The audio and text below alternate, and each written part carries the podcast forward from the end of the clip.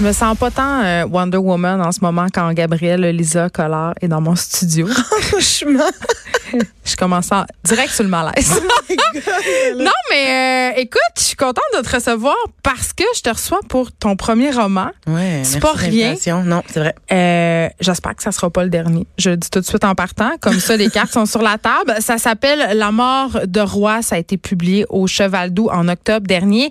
Et euh, tu le sais, Gabriel Lisa Collard, tu travailles dans plusieurs magazines, t'écris pour différents médias. On a une pile de livres absolument incroyables sur notre table de chevet, des livres à lire. Et le tien était dans ma pile. C'était longtemps que je le regardais euh, parce que je me disais, bon, j'aimerais bien la recevoir. Et euh, je l'ai lu en deux jours. Quand même, hein? Puis j'ai pas beaucoup de temps dans la vie. Ça veut dire qu'à chaque seconde où j'avais un temps de libre, je lisais La mort de roi. Euh, je veux pas, je veux pas brûler de punch, mais j'ai envie de te demander qu'est-ce que tu as voulu raconter avec cette histoire-là? Ben en fait, euh, dans le livre Roi, qui est avec un R majuscule, c'est le nom du chien du personnage, qui est en fait tous les passages qui, qui sont à propos du chien dans le livre sont arrivés dans la vraie vie. C'est l'histoire de mon vrai chien, qui est un berger allemand, qui est mort en 2017. Il y avait presque 15 ans. Je l'avais depuis qu'il avait 10, que moi j'avais 19 ans. Fait qu'on était évidemment très proches. C'était super important. Puis j'anticipais sa mort depuis super longtemps. Puis quand c'est arrivé, euh, dans la vraie vie, c'était vraiment correct. Il est parti dans son sommeil, il était vieux, c'était vraiment OK. Mais j'ai comme décidé de vivre mon deuil en explorant la pire version de ce qui pourrait arriver si... En fait, c'est de là que l'idée est née, en fait, que, mettons, si, si j'étais quelqu'un de différent puis que je le gérais de la pire façon possible, qu'est-ce que ça serait? Puis ça serait complètement craqué puis me mettre, comme dans le cas de ce livre-là, à tuer plein de monde. oui, parce que là, euh, ça raconte l'histoire d'une euh, fille qui tue des gens. OK? Euh, pas parce que son chien est mort, mais des suites de la mort de son chien, je pense qu'il y a quelque chose qui débloque en elle. Les vannes s'ouvrent, puis là, elle se met à, si on veut, assouvir euh, ses pulsions. On va en parler du fait que tu as décidé de parler de la violence chez les femmes. Mais quand même, je lisais une entrevue que tu as accordée dans un autre média. Tu disais, parce qu'il y a des scènes assez gore, très, très crues de meurtre de personnes. mhm. Et au début, tu avais l'impression que ces scènes-là, pour toi, elles seraient jouissives à écrire, mais tu as trouvé ça difficile. Ouais, vraiment, en fait. Puis je, je me rends compte, euh, les, les premières scènes de meurtre que je décris, c'est plus... C'est un petit peu plus diffus, tu sais, c'est un peu plus t'es dans la tête du personnage, tu les vis pas tant que ça. Mais on, à- on à se demande fin- un peu qu'est-ce que tu sais, on se dit coudon, euh, elle va-tu le faire, va-tu pas le faire? Tu sais, Ouais, c'est comme un peu je pense qu'on est un peu dans sa tête à ce moment-là. Ouais, pas mal. Puis à la fin, en fait, on, on les vit vraiment, tu sais, comme en, comme en direct, là. Puis ça, c'était un défi que je m'étais fixé de- d'en arriver à écrire ça, parce que j'avais jamais fait de fiction avant. Fait que c'est assez différent de décrire un truc dans l'action au présent. C'était comme vraiment quelque chose que je voulais faire. Je me disais, tu peux pas juste écrire un, un livre sur le meurtre puis pas comme faire la job. Fait que j'ai dû, faire des recherches anatomiques puis genre me, vraiment tu me voulais pas forcer à toi vivre ça. euh, faire un fondu au noir sur le moment du meurtre là. Non, voulais ben non. Pourquoi?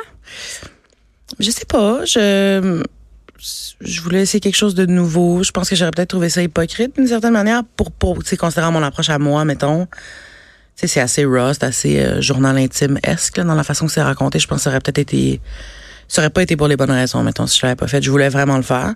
Puis ouais, ça m'a bien confirmé. Pas que je me posais tant la question avant, mais ça m'a vraiment confirmé que ce n'est pas pour moi, tuer du monde. J'ai trouvé ça super dégueulasse. J'ai trouvé ça triste, en fait. Ça me rassure quand oui, même oui. que tu Allez. ça. Ouais, il n'y a pas assez de distance entre toi et moi pour que tu puisses douter. euh, mais ouais, j'avais, j'avais, comme j'étais triste pour ces victimes, j'ai trouvé mine, tout ça, c'était super le fun à faire puis à explorer, mais Mais en même temps, est-ce qu'il n'y avait dur. pas un, un peu quelque chose de catharsique euh, là-dedans, Gabriel Collard, parce qu'on te connaît beaucoup pour ton militantisme. Tu sais, tu as le blog euh, 10 octobre, tu as écrit aussi euh, dans différents euh, collectifs, justement, euh, pour la, concernant la culture du viol. Mhm. Tu milites contre la grossophobie. Euh, mais cette colère-là, bien sûr, là, c'est pas une colère de meurtre. Il y a personne qui va tuer personne. Mais quand même, cette colère-là que tu portes en toi, le côté militant, est-ce que ça part de là, ton désir d'écrire un personnage de femme en colère, tellement en colère qu'elle probablement en, en, en bonne partie parce que c'est sûr que tu je pense que tu le sens quand tu le lis. Je pense que c'est ça qui fait qu'on s'attache un peu au personnage aussi parce qu'il n'est pas complètement euh, tu es capable de comprendre, mettons, l'extension de quelle frustration c'est, les, les pulsions qu'elle a. De quelle frustration? Ben, écoute, je sais pas, dans son cas, peut-être, euh, tu sais, c'est quelqu'un qui est pas socialement, qui est pas tellement apte. Elle a comme, tu sens comme un désir de connexion dans le fait de tuer des gens, un désir de connexion ou de, de rapprochement, mais maladroit, puis super malade, puis c'est problématique. Fait que je pense qu'il y a comme un, aspect de mes adaptations sociales pour elle. Euh, mais en gros, c'est juste des petites frustrations du quotidien qu'on a toutes. Est fruits dans le trafic, est fruits après les inconnus, euh, elle décide qu'ils sont plates, mais tout ça, c'est basé sur rien. C'est juste qu'elle va super loin là-dedans. C'est fait que c'est sûr que j'ai exploré des trucs qui existaient pour moi aussi.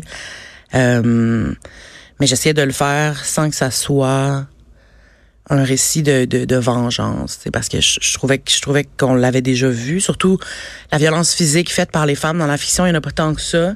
Ben on veut euh, pas en fait, on veut pas la voir cette violence-là. C'est très tabou de parler de la violence. Euh, euh, crue d'une femme, d'une tueuse en série. Ouais, il y en a dans la vraie vie, il n'y en a pas tant que ça non plus. Il y en, il y en a, la, la, recherche montre qu'il y en aurait plus qu'on pense, en fait. C'est que se présentent différemment. Exactement. Puis ouais. la recherche s'attarde pas trop à elle parce qu'ils ont des moyens différents. Ouais, genre des infirmières qui oui. se patients, des trucs comme ça. Exactement. Ouais. Mais ouais, c'est vrai. Peut-être qu'on l'histoire nous, nous, montrera qu'il y en avait plein en fait. Ça serait full intéressant de savoir ça. Mais je, je voulais justement l'aborder. Je voulais pas comme un récit de violence psychologique féminine. Je voulais pas un récit de violence féminine par vengeance. Je voulais vraiment juste une une protagoniste qui est juste, elle est juste folle, raide, tu sais, puis elle tue du monde parce que c'est carrément une pulsion, pardon. Euh, c'est pour ça que j'ai un peu exploré son enfance, c'est pour que tu vois qu'elle a toujours été malade, en fait, elle a toujours été très weird. Puis ce chien-là qui est arrivé dans sa vie, qui a comme donné une une forme d'amour inconditionnel ou comme une relation semi-fonctionnelle avec un, un sens des responsabilités, ça l'a comme ça, ça l'a freiné pendant un temps, mais la seconde où il est parti, ça a juste enlevé le, le c'est le, le, seul filtre qu'il y avait entre elle puis faire ça. Je pense qu'elle a toujours été ça. T'sais. Je veux qu'on se parle de la langue dans ton livre. Il y a gros débat euh, depuis quelques années sur euh, cette langue. Doit-elle être figée? Euh, le franglais? Euh, toi, tu as une langue très oralisante. Tu utilises aussi beaucoup une syntaxe anglophone, des mots en anglais. Euh, c'est un choix d'écrire comme ouais, ça? Ouais, ouais, absolument.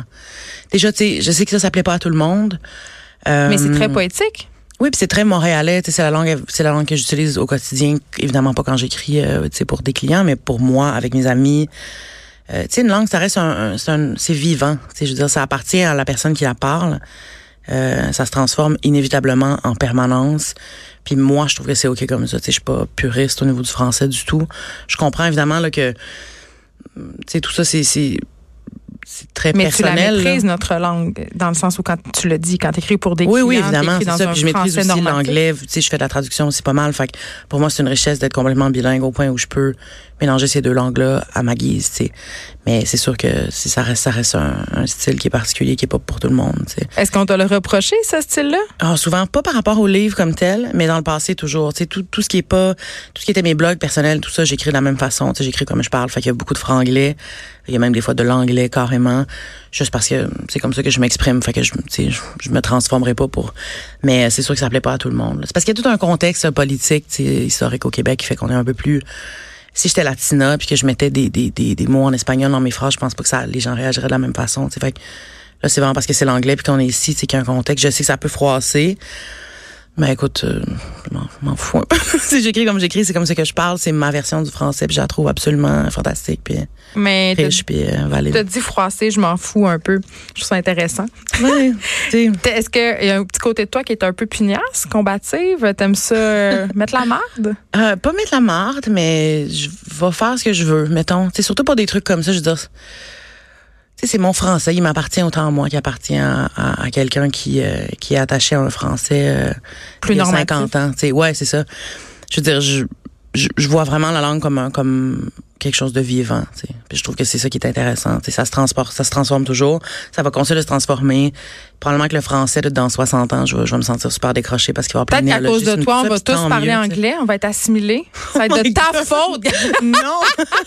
je te taquine. Tu vois, ma mère va te détester ça. Là, euh, non, ta mère, elle va aimer ça. euh, le résultat est très réussi et c'est une langue que j'ai trouvé, ma foi, fort poétique. Une Merci. histoire... Euh, une, moi, je, je, je, donnerais un petit 5. C'est très réussi. J'ai beaucoup aimé oh, ça. merci. Ça s'appelle La mort de roi. Gabriel Lisa Collard, c'est publié au Chevadoux. Tu vas être au Salon du Livre, j'imagine? Oui, samedi de 3 à 4, puis dimanche de 3 à genre 6 avec une table ronde à l'Agora autour de 17 h. Allez la voir, elle vous tuera pas. Promis. promis, promis. Merci beaucoup. Merci à toi.